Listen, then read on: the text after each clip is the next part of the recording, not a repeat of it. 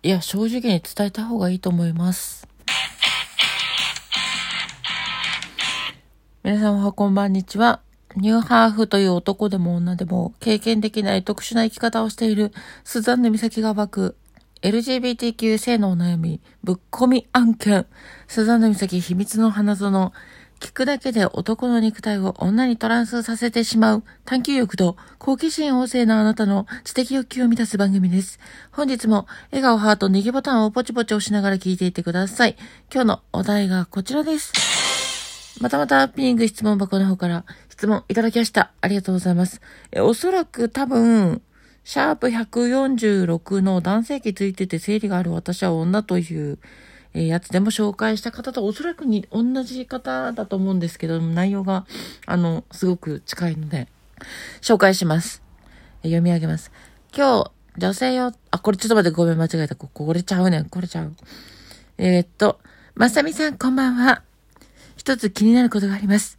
私は MTF と思い、ホルモンをしたのですが、もともと女性の体調みたいで、ホルモンをやめても女性化して、アテンド会社に質問しました。そしたら、抗がんも SRS 取るので、ホルモンは続けた方がいいと言われましたが、体調が悪くなるだけです。アテンド会社には伝えていませんが、私には生理があります。なので、話がおかしくなっているのかもしれません。SRS をした後も、ホルモンはしないといけないですか？ということで、はい、質問ありがとうございました。えーとですね、ちょっと事情が全くわからない人に説明をしますと、MTF っていうのは、生まれた時男性なんだけど、女性として生きていこうとして行動している人、すでに女性として生活していること、え生活している方、などなど、まあ、元男っていうことの意味を含めて、総称ですと。総称ですでございますですね。はい。だからこの質問者さんも、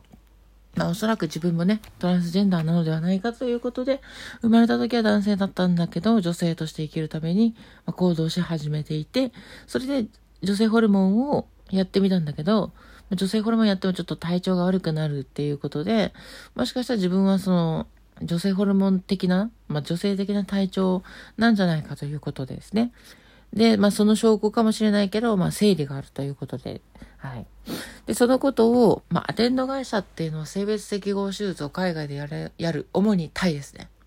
やる時の、まあ、通訳だったり、現地のお世話、例えば車を出したりとか、宿をあの取ったりとか、あの食事とか、その、買い物の手伝ったりとかね、まあ、タイで手術した場合ね、あの、入院手術した後なんで、まあ、支えてくれる人がいないと結構厳しいんですよね。だからそういった身の回りのお世話をしてくれる業者のことを、アテンド業者とか、エージェントとか呼んだりするんですけど、まあ、おそらくこの方もタイで手術をしようと思って、エージェントに、まいろいろとお話をしてるということだと思うんですが、そのアテンド会社の人に、あの、性別適合手術をした後は、その抗がん摘出とかして体で女性ホルモン、もう男性ホルモンも、まあ、作り出すことができないので、ホルモン注射を継続した方がいいですよ、と呼ばれているんですが、自分は、まあ、この質問者さんは、女性ホルモン注射をすると体調が悪くなってしまうし、別に注射をしなくてもなんか女性ホルモン分泌されてるっぽいから、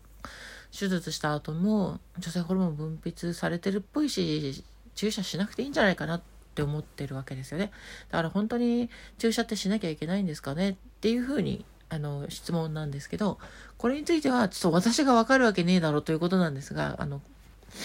検査をした方がいいんじゃないかなと思いますね。えー、あともう一つ言うと、その、アテンド会社の人に、なんかいろいろと相談した方がいいんじゃないでしょうかってことですね。まあ、なぜかっていうと、まあ、自分の将来に関わることだし、まあ、手術にも影響出てくるので、アテンド会社に相談すべきだと思うんですよ。だからあの、ピーイング質問箱で私に質問するよりも先にアテンド会社に相談すべき内容だと思うんですよね。はい。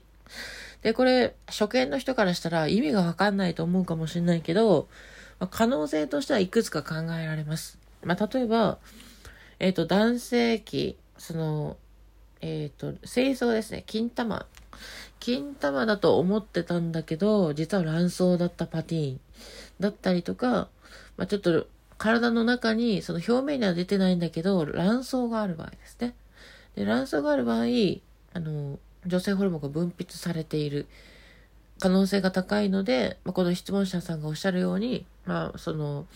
女性的な体調になるんじゃないかなっていうことですね。ただその、もしかしたら外性器として、まあ、陰茎、チンポとか金玉のようなものがあるのかもしれません。だから生まれた時は男性として判断された。だけど、まあ、自分の体の中にもしかして卵巣みたいなのがあって女性ホルモンが分泌されている可能性があるということですね。で、それについては CT スキャンなどを取れば、まあ、すぐわかることができますので、えっ、ー、と、やってみてください。で、もう一つは、卵巣はないんだけど、その、えっ、ー、と、男性ホルモンが何らかの形で代謝をして、女性ホルモンになっている可能性がある。ということですね。まあ、こういう話、ちょっと私も風の噂で聞いたことあるんですけど、えっ、と、女性ホルモンと男性ホルモンって結構そんなにあの違わないんですよね。男性ホルモンはテストステロンって言うんですけど、このテストステロンを分解することによって、えっと、女性ホルモンである、えっと、エストロゲンっていうものに変化するんですよ。で、実際に普通の男性も男性ホルモン値が分解されて、肝臓で分解されて、女性ホルモンのエストロゲンになるっていう人が、人っていうか、まあこれ100%、100%というか全ての男性そうなんですけど、だから男性だったとしても、血液検査をすれば、女性ホルモンと男性ホルモン両方あるんですね。で、女性もまあ一緒なんですけど、女性も男性ホルモンと女性ホルモンあるんですけど、女性ホルモンの方が多いっていうことです。なので、この人がもしかしたら体質的に、え、ー、と、男性ホルモンが睾丸から出ているんだけれども、何らかの形で代謝されて女性ホルモンの方が多くなっているって感じですね。でそういう場合だったら、その体調が女性的であるっていうことはかなり納得がいけます。で、この私がちょっと引っかかったのが、あの、私は生理がありますっていうふうに、あの、書いていらっしゃるんですけど、その生理が何なのかっていうのがちょっとわからないですね。その生理っていうのが、その、まあ、一般的な生理っていうのは女性の子宮の内膜が剥がれ落ちて出てくる現象のことを、まあ、月経とも言いますけど、そのことを生理と呼ばれてるんですけど、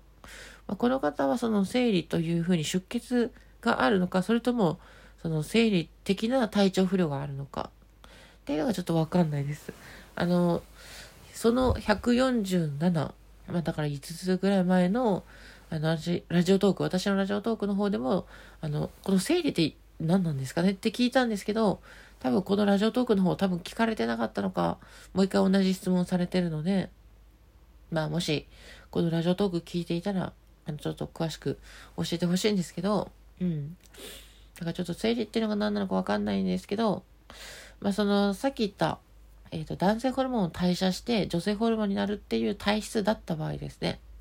性別適合手術をすると、その、精巣ね、金玉も取っちゃうんですよ。だから、あの、この人が男性ホルモンを女性ホルモンに変えていた特殊ケースの場合であった場合、あの、今までは女性ホルモン注射をすると、女性ホルモン量が多くなりすぎて体調不良になっていたと思うんですけど、手術をすると、その、た、たまたまがなくなってしまうので、体の中からその、え、ー、と、女性ホルモンを作り出していた期間がなくなっちゃうわけなんですよ。だから体調不良、その、え、ー、と、性ホルモン低下による更年期障害的な反応が起きてしまう可能性がありますし、えっ、ー、と、10年、20年とその状態で放置しておくと骨がちょっと薄くなってしまう、えー、骨粗鬆症の可能性が高くなっていきますので、まあ、やっぱり定期的な女性ホルモン注射、もしくは注射じゃなかったとしても、まあ、投薬だったり塗り薬だったりっていう感じで、まあ、更年期障害の女性にもやってるような、えーと、ホルモン療法っていうのが必要になるんじゃないかなって私は思いました。なので、もし卵巣があるパターンだったら、うん、まあ別に注射しなくてもいいとは思うんですけど、精巣から出る男性ホルモンを女性ホルモンに代謝していた場合だったら、生体管手術後は、えー、ホルモン療法が必要になるんじゃないかなと私は思いました。はい。まあ、その他にもいろんなケースが考えられると思うので、まあ、ちょっと医療機関の先生、あの、専門の知識を持った先生とかに相談されるのがいいんじゃないかなと思うんですけど、専門の知識を持った先生っていうのがどこにいるのかわかんないですよね。だから多分大学病院とかの先生、外科医、外科医じゃなくてもいいですけど、に相談されることをお勧めします。そして実際に自分の体の中に卵巣があるのか、まあ、そんないろんな部分を含めて、あの、一度検査されることをお勧めしますし、まあ、アテンド会社の人にも、あの、生理があるとか、あの、今日相談されたような話を相談するっていうことが絶対いいと思います。私に相談するより絶対理想の方がいいと思いますので、お役に立ててみてください。というわけで、今日はここで終わります。あの、この質問者さんも含めてラジオトークの公式アプリの方で、この放送を聞いていただければと思います。まあ、なぜかっていうと、更新されたことがすぐ通知されますし、まあ、メッセージも送りやすいっていうことですね。ピング質問箱の方ではなくて、こちらのラジオトークのお便りという機能がありますので、そのお便り機能を使って連絡していただけたら嬉しいなと思います。あ、そしてギフトをいただいております。琵琶湖の妖精のルラナさんから、えコーヒー、微糖のギフトをいただいております。ルラナさんありがとうございます。この間はコラボありがとうございました。今回はこれで終わります。最後まで聞いていただきありがとうございます。Twitter のフォローとこの番組のクリップもよろしくお願いします。